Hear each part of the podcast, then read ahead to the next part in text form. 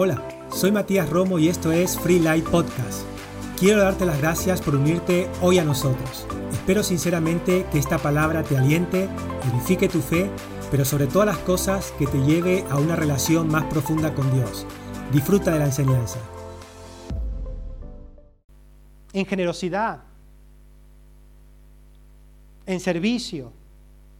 La voluntad de Dios debemos buscarla y perseguirla. Tus decisiones sí importan. Qué suerte que le fue bien a usted, ¿eh? dice la gente, ¿verdad? Cuando a veces cuando ven a alguien que le va bien, qué suerte que te va bien, ¿eh? Y todo está ahí, todo está ahí. Qué suerte que te va bien, ¿eh? Y yo me pregunto, si todo tiene que ver con la suerte, entonces ¿para qué preocuparnos tanto? Obviamente no tiene que ver con la suerte. Obviamente, si a alguien le va bien es porque comenzó a tomar decisiones correctas en su vida para que le vaya bien, en el área que sea. Proverbios 1, 2 al 4, nueva traducción viviente, dice, los proverbios que tienen como propósito comunicar sabiduría e instrucción, ayudar, ayudar a comprender palabras llenas. Mire, escuche, me encanta esto, porque, porque a veces es contrario a la iglesia evangélica. Mire, los proverbios tienen como propósito comunicar, comunicar, comunicar. ¿Qué? ¿Comunicar qué? Sabiduría. ¿Qué? Instrucción. Ayudar a comprender palabras llenas de sentido. Palabras llenas de sentido, dice. Verso 3 adquirir instrucción, prudencia, justicia, rectitud, equilibrio. Verso 4, hacer sagaces. La palabra sagaz es despierto. Despierto. Hacer sagaces a los jóvenes inexpertos. Es que yo no sé, no, hay oportunidades para mí, no, no lo sé. Escuche, tiene que ser sagaz, tiene que ser despierto. Hacer sagaces a los jóvenes inexpertos y darle conocimiento y reflexión. Conocimiento y reflexión. Eso ahí donde Dios quiere llevarnos, hacia ese lugar, a que usted tenga palabras llenas de sentido en su vida. Otra traducción dice sentido común. Nuestra fe no está llena o no está eh, falta de sentido común, tiene que estar con sentido común. Una persona, una persona, mire, mire la falta de sentido común. Una persona vino y nos preguntó hace muchos años atrás, Pastor, la Biblia dice que si yo siembro, si soy generoso, voy a cosechar al 30, 60 y 100 por uno. Entonces, si yo siembro un euro, tengo que cosechar 30, 60 o 100 euros. Si yo siembro 10 euros, tendré que cosechar, porque la Biblia dice que nuestra, generosidad es una semilla, ¿verdad? Una semilla. Entonces, al 30, 60. 30, 60 y 100 por uno. Pero escuche, es, el principio es como una semilla, es como una semilla. Pero no significa que usted va a dar un euro y va a cosechar 30, 60 o 100 euros. Porque la pregunta de la persona era, ¿Y de dónde va a venir ese dinero? Y entonces tenía un jaleo mental porque él quería creer, ¿verdad? Quería creer, pero le costaba creer. ¿Sabe lo que le faltaba? Palabras llenas de sentido. Eso es lo que le faltaba. Y entonces va a decir, porque si yo he estado pensando, si yo siembro 10 euros y de repente hago horas extras, ¿lo puedo considerar eso como cosecha? Porque el sueldo sí sé que no, porque es sueldo. Pero las horas extras las podría considerar como cosas. Esa es mi pregunta. Y yo digo, le digo, está formulando la pregunta equivocada. Es mucha. ¿Le, falta, ¿Le faltaba qué? Sentido común. ¿Cuál es el sentido común? Que cuando usted es generoso, la generosidad atrae, atrae cosas buenas a usted. Al generoso siempre, siempre, siempre, es un principio, como la semilla.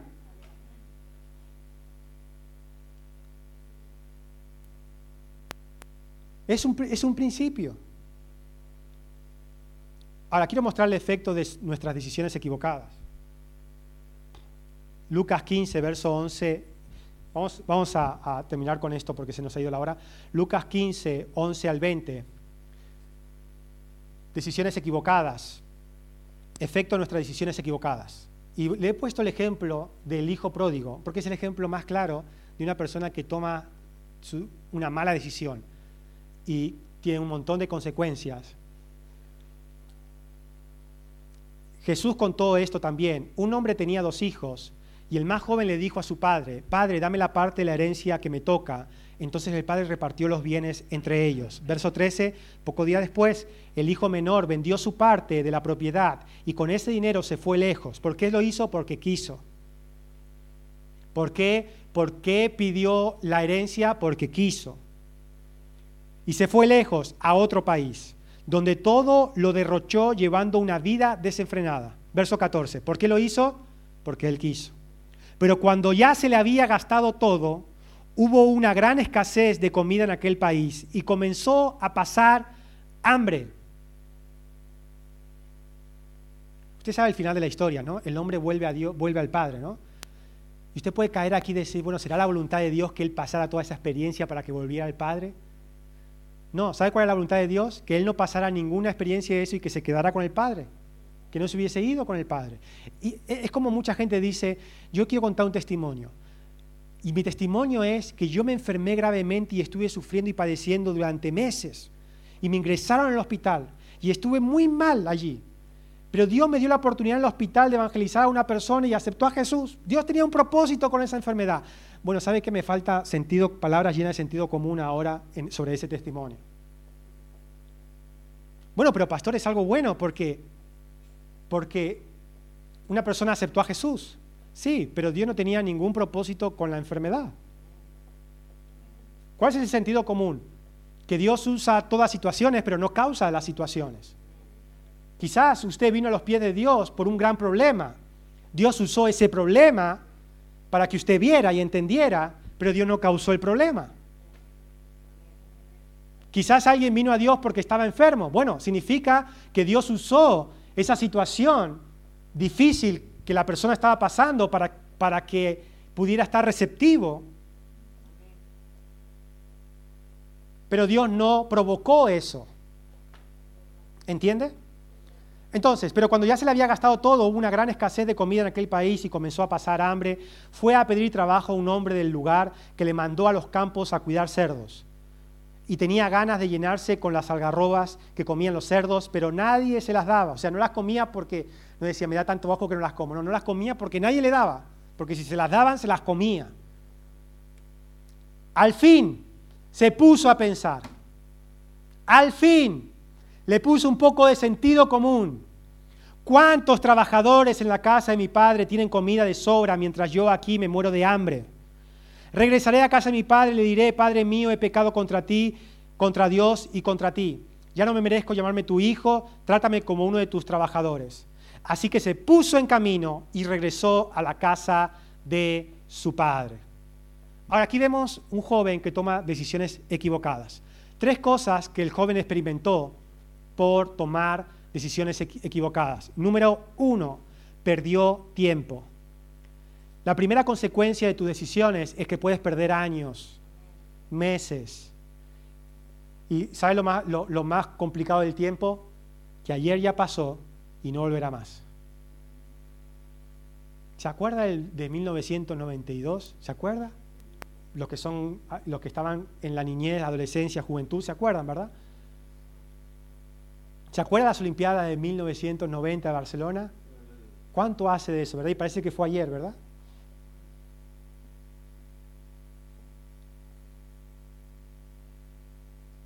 30 años, ¿verdad? Pérdida de tiempo. Mira, si son importantes tus decisiones que te están haciendo perder tiempo quizás.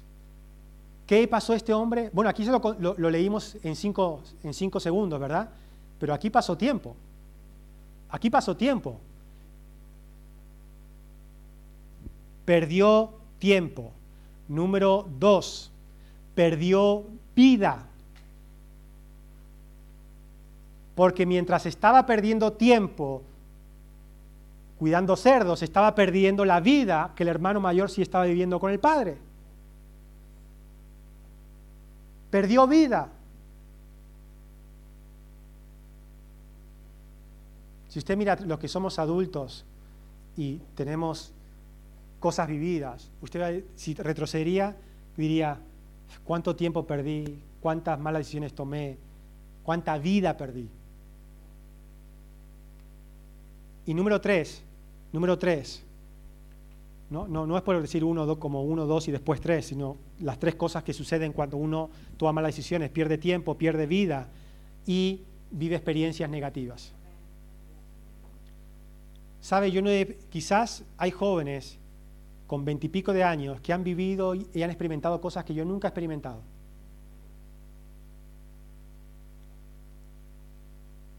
Y hay gente que ha tenido experiencias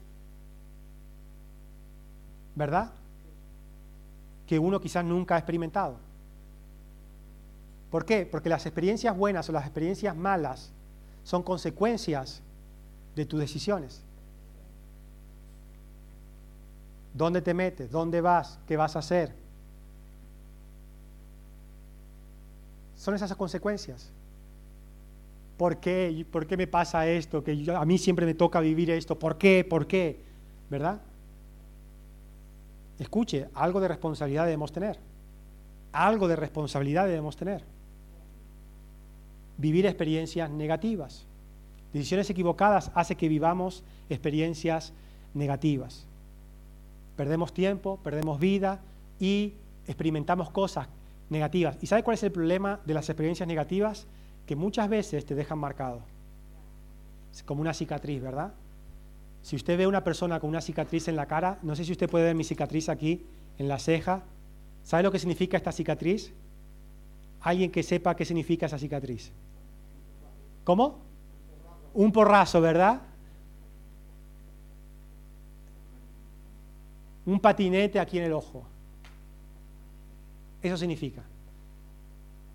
Una cicatriz es una experiencia que usted ha tenido de un golpe o de un corte, de sangre, ¿verdad? o quizás de un accidente, lo que sea. O una quemadura, también tengo. Tengo una quemadura aquí. ¿Sabes lo que significa eso? Aquí en la, palma de mi mano ahora ya ni se ve casi. Tengo la aquí quemado. ¿Sabes lo que significa eso?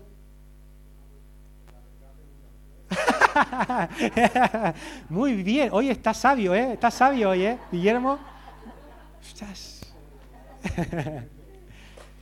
la plancha. ¿verdad? Y cuando me veo, a veces me acuerdo, digo, a veces me la veo y me acuerdo. Aquí, cuando me veo, me acuerdo. Pero ¿sabe cuál es el problema? Que las experiencias negativas son, son eh, eh, marcas interiores que te quedan.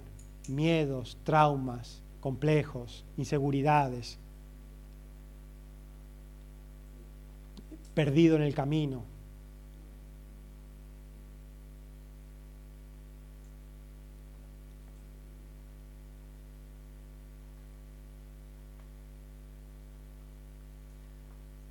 tienes que darle valor a tu vida. Tenemos que darle valor a nuestra vida. Esto es lo que Dios quiere que usted entienda. Eres valioso. Eres valioso. Pero no valioso como decir, ay, qué, bien me siento que soy valioso. No, no. Que, que tu vida es valiosa. Y que debe darle valor a tu vida. No me diga que la filosofía, yo soy así, así seguiré, nunca cambiaré, es darle valor a tu vida. ¿A quién le importa lo que yo haga, lo que yo diga? Yo hago lo que quiero como quiero, porque yo soy libre para hacer lo que yo quiero. Y si me quiero tirar del tercer piso, me tiro. Y si me quiero golpear contra la pared, me golpeo.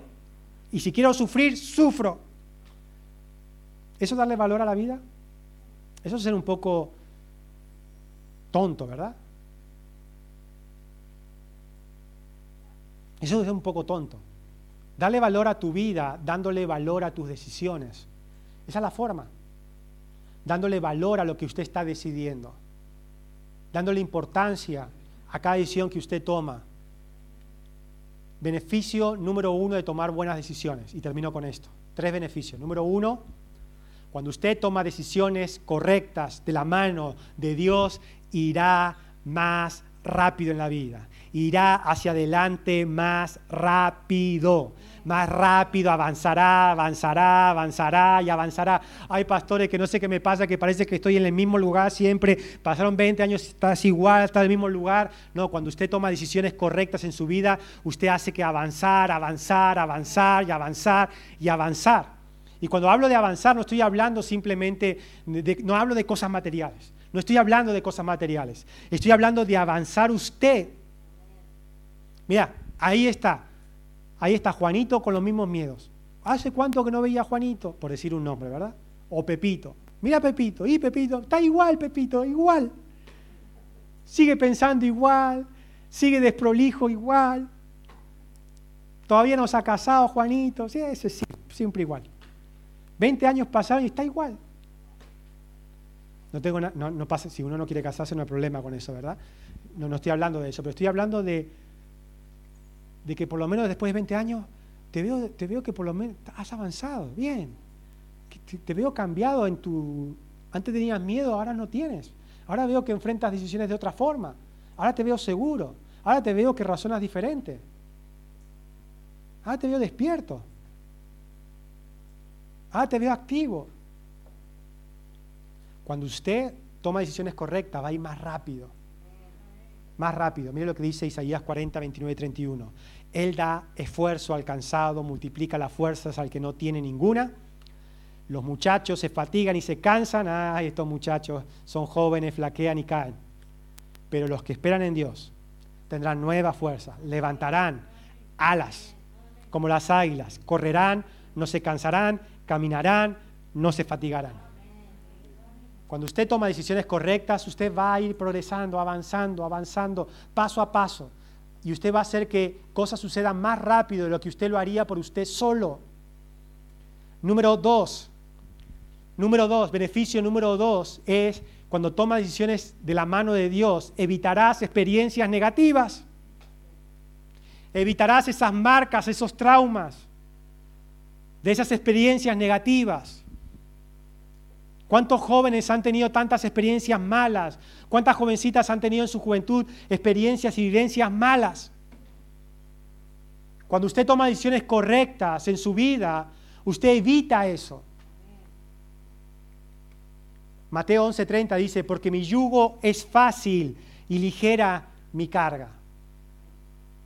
Mi yugo es fácil y ligera mi carga. Cuando usted comience a tomar de la mano de Dios, usted va a ir esquivando todas las trampas de esta vida, todos los problemas, situaciones. Y usted no solamente va a atravesar los problemas, sino que usted va a tener una experiencia positiva atravesando ese problema. Yo no sé, pastor, dice la gente, yo salí, salí, no sé cómo salí, pero salí, sí, ya te veo cómo ha salido, destrozado, golpeado, moretoneado, no, Dios quiere que usted salga victorioso. Dios quiere que usted salga de esa experiencia que ha vivido más fuerte que antes. Y número tres, bueno, Romanos 8, 28 dice, y sabemos que los que aman a Dios, todas las cosas le ayudan a bien. Dios hará que te salga bien las cosas cuando tomas decisiones correctas. Beneficio número tres, cuando tomas decisiones correctas, número tres, podrás ir más lejos. Podrás ir más lejos de lo que jamás habías pensado. Eso es lo que sucede cuando te tomas de la mano de Dios. 1 Corintios 2.9, y con esto termino, dice, antes bien, como está escrito, cosas que ojo no vio, ni oído yo, ni han subido a corazón de hombre, son los que Dios ha preparado para aquellos que le aman. Para aquellos que le aman. Segunda Corintios 12, 10. Dice, mira lo que dijo el apóstol Pablo, por lo cual, por amor a Cristo, me gozo en las debilidades, en afrentas, necesidades, persecuciones, en angustias, porque cuando soy débil, entonces soy fuerte. Toma tus decisiones correctas, irás más rápido, evitarás experiencias negativas y Dios te va a llevar más lejos de lo que tú por ti mismo puedes hacer. Amén. Cierra tus ojos, vamos gracias a Dios. Padre, te damos gracias en esta tarde porque creemos profundamente que tú estás con nosotros para ayudarnos, para mostrarnos el camino. Porque tú tienes respuesta a todo lo que nosotros vivimos en esta vida. Te damos gracias porque hoy comprendemos que debemos cooperar contigo, debemos valorar nuestra vida, debemos tomar decisiones correctas, porque así tú nos ayudarás a avanzar, progresar y caminar hacia adelante. Padre, lloro por cada persona que está aquí, que tú les hables, les muestres cuáles son las decisiones que ellos deben tomar. Guíalos en cada una de sus decisiones. Padre, háblanos Estamos listos para oír y para obedecer aquello que tú nos hables. Estamos dispuestos, como dijo Abraham cuando tú lo llamaste, heme aquí, que te seguiré. Estamos listos para que nos muestres el camino y nosotros tomaremos las decisiones correctas. En el nombre de Jesús. Amén, amén y amén. Muy